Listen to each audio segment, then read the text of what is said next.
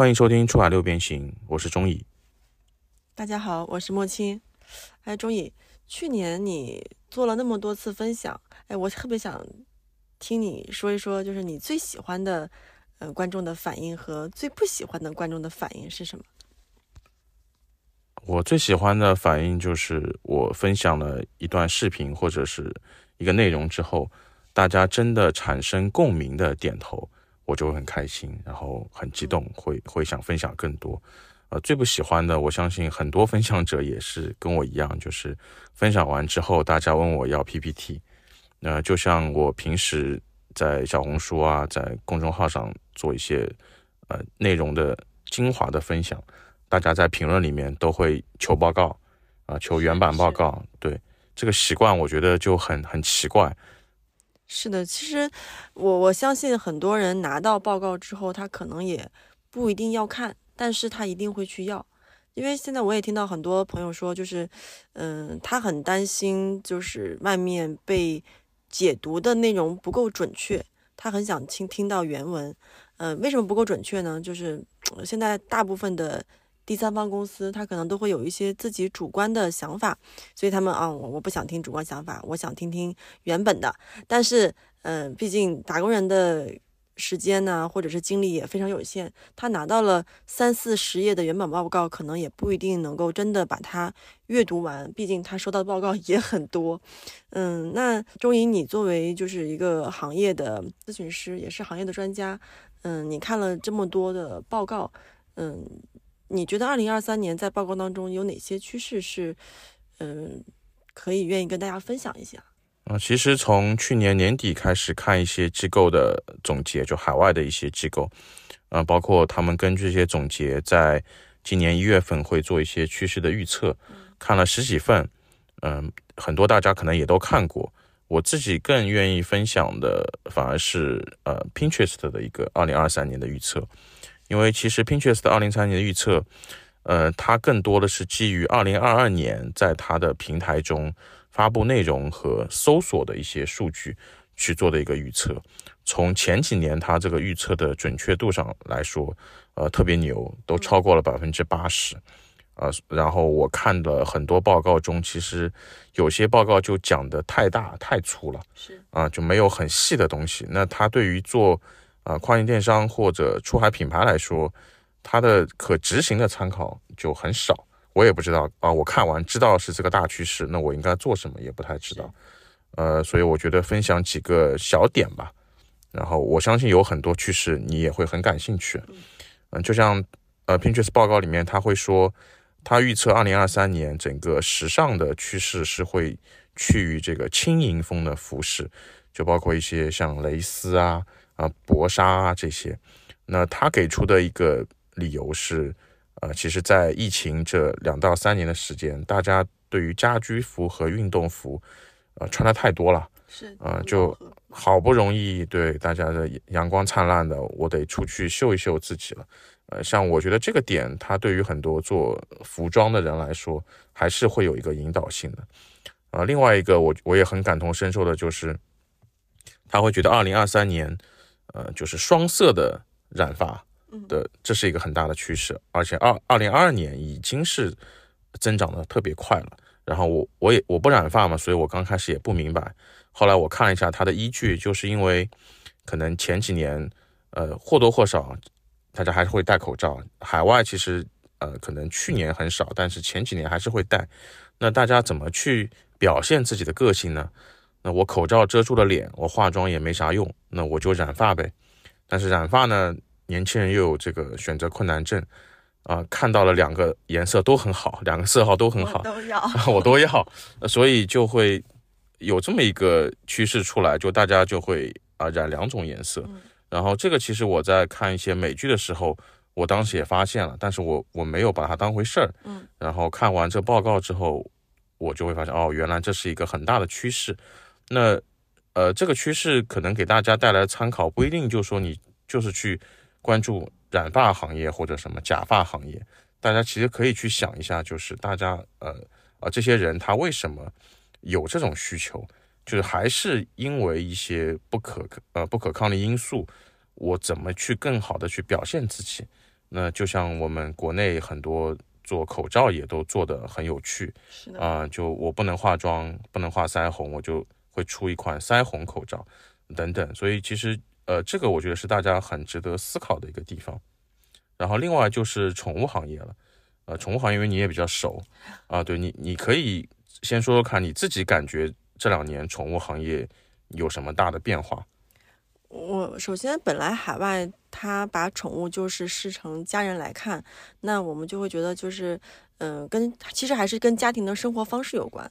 过去的几年疫疫情前或者是疫情后都会有一些影响，可能大家都会在关注自己的家庭生活。那可能在二零二三年，嗯、家庭生活会放开，就我可能从独立的家庭生活的 party 会，呃，变成和朋友或者是和同事一起来去做聚会的事情可能会更多。对对对，你这个分析的很精准啊，因为你也养宠物，然后也这个行业比较熟。因为我自己其实是呃并不养宠物，我只是通过整个全球出生率的下降，我会觉得宠物市场它一定是持续走好，但是呃可能在行业内的人都会发现，宠物用品其实已经很卷了，对，呃特别是一些基础的猫粮、狗粮啊，或者一些基础的宠物用品。那所以其实在这个 Pinterest 报告中，它会提到。呃，就是在呃美国吧，美国的婴儿潮一代，呃，也就是相对来说中老年人一代，他们会更愿意去花钱在宠物身上，给他们有更好的体验。呃，就像很多人他可能会给自己的小孩，嗯，呃，在院子里烧烤一下，办一个生日 party。那这些呃中老年人，他们就愿意给自己的毛孩子也去啊、呃享有和人类孩子一样的一些体验。呃，其实国内我后来问了一下，其实也蛮流行的，特别是在北京、上海的地区，呃，大家会去订一个很贵的蛋糕，然后举办一个生日会，然后就邀请这个呃狗狗或者猫猫它它的朋友，可能是一个小区的啊，或者是呃本主人朋友的宠物一起来玩，呃，所以这个点我觉得也是很值得大家从产品上啊，呃，从行业趋势上呢，可以去做一些事情的。是的。前两天我刚刚好也跟朋友在吃饭，然后就聊起来家里的毛孩子，他就有非常的愧疚跟我说啊，前天是他家的猫猫的生日，然后因为呃过年嘛，很多事情一多就给忘记了，很愧疚。然后就说，呃过两天呃等到我们家的毛孩子生日的时候，要一起玩一下，让他们开心一下。啊，对啊，所以这个趋势我觉得太太有参考性了，因为呃，它可能不会像其他的趋势，你从欧美传到国内一线城市，再传到二三线城市这么慢，它可能会有更更高的一个同步性，就是欧美和中国的趋势很很统一。然后另外我看到它中间提的一个点也是挺好的，就是大家都在说，呃，Z 时代对于环保越来越重视。嗯而而且会为此买单，就所以，呃，海外的一些品牌也在不停的洗绿。那中国也有很多呃出海的品牌，它会加入一些环保的因素，或多或少吧，材料上啊，包装上。但你具体到呃大家对环保的关心，嗯、和我的生活有什么大的联系？它里面讲到有个点挺好的，就是呃他会说美国现在很多人在庭院的设计上面。呃，不会搞得太过于奢华，或者是太过于啊、工业化。嗯它会更趋于大自然化。呃就像很多人都会去秀出一个产品叫雨水收集器。嗯啊、这个东西我都傻眼了啊，就不知道老美现在也开始搞这个东西。然后它会让自己家里后院的植物更自然的去生长啊、因为他觉得这一切就会和环保更有关系，然后就不会。做太多的铺张浪费，或者去植物的修剪等等，嗯，这个趋势我觉得做一些像做 garden 的这个类目的，大家也可以关注一下。它不一定会马上变，但是它一定是个趋势。然后与此相关呢，其实他还讲到一个原来大家一直讲的后院经济嘛，是啊，包括像 Alter 这样的品牌，它其实都是在做后院的一些家居产品等等。嗯，我们中海中国的这些出海的商家在这个领域里面埋的也很深。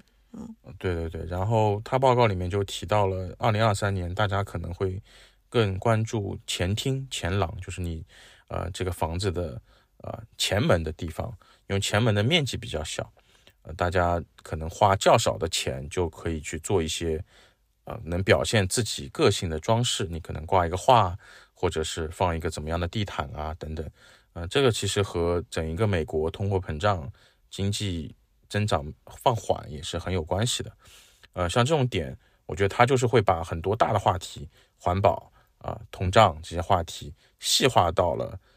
真的当地的消费者会去做一些啊什么改变。那对此的，我们做产品和做品牌的人也可以相应的去做一些改变。然后就是大家今年都会频繁提到的，就是元宇宙。嗯，我看了很多报告，包括 Pinterest 的报告里面也会提到。呃，品牌人、营销人，包括一些社媒的人，对于元宇宙的一个看法。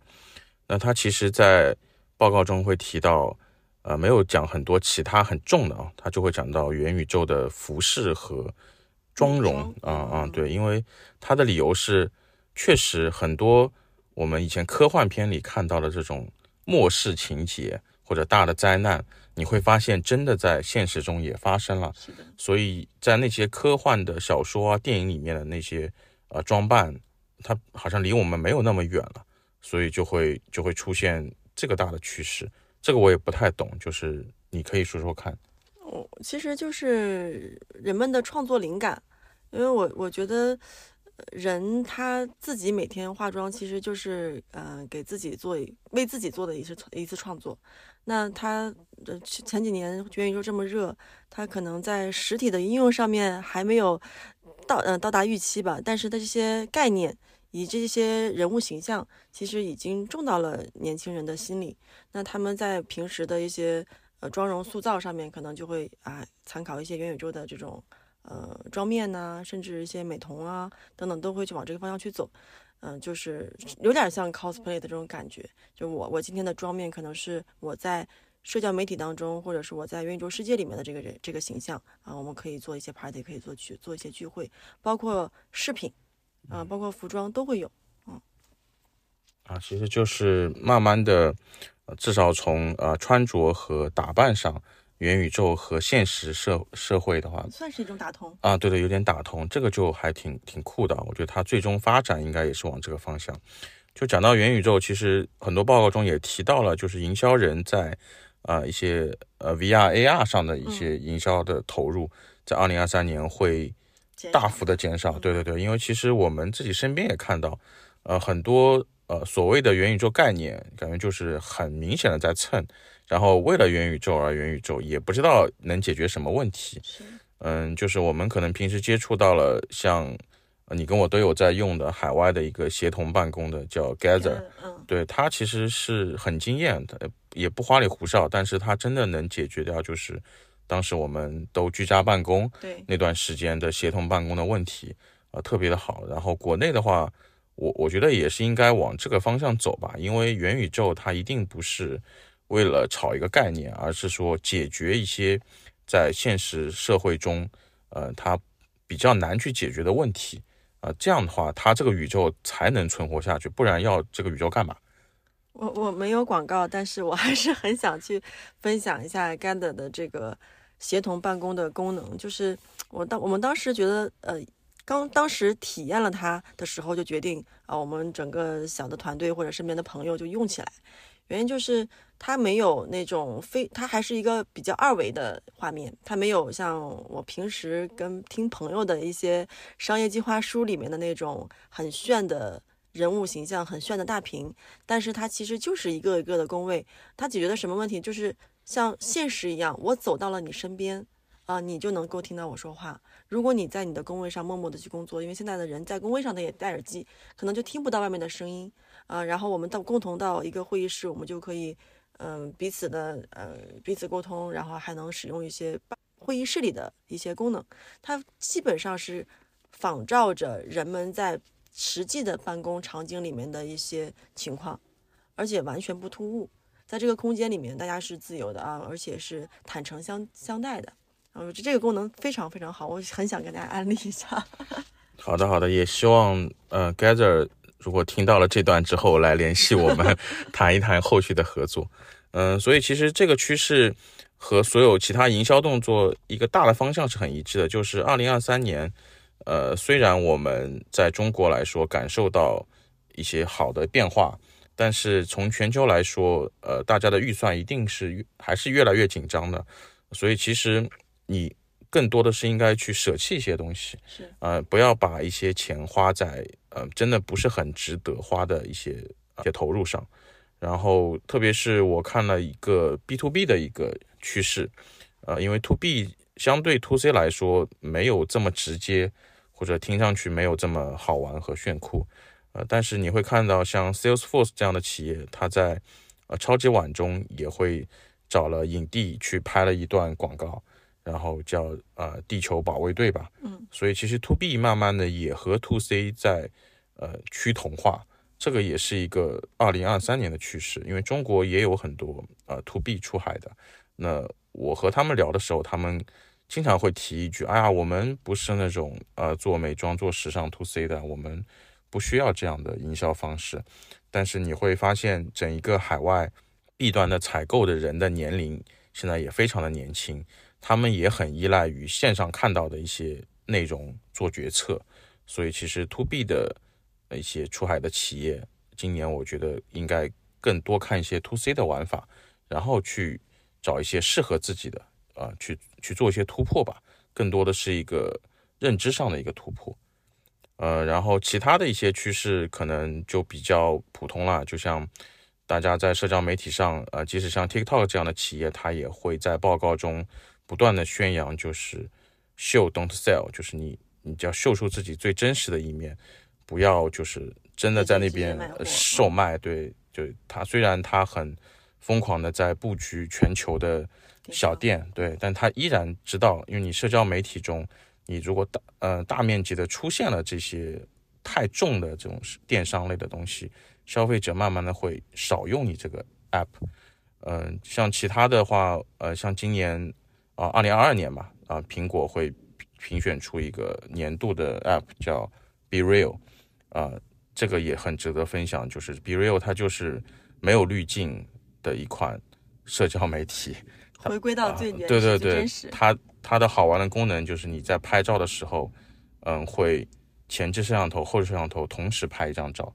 然后当下你你的就是你在路上，你自己也许就是一个很疲惫的脸，然后你拍到了就是一个马路，就是这样了，然后你要删除修改，他会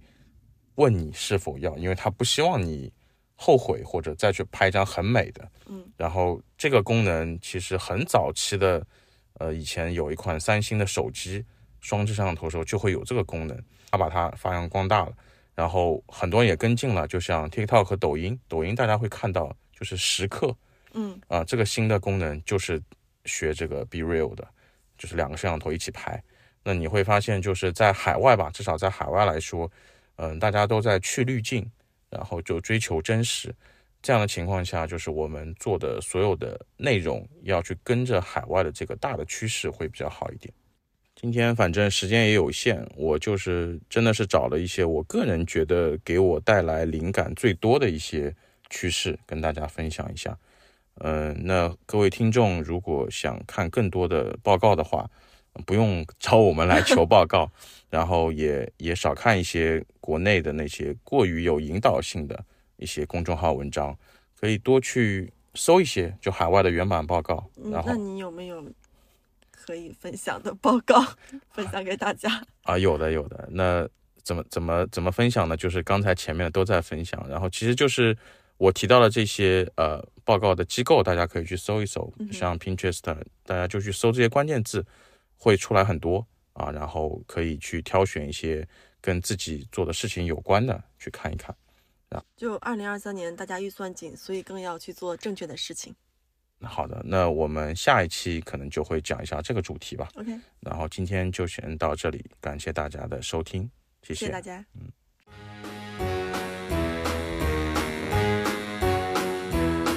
Hit the road jack don't you come back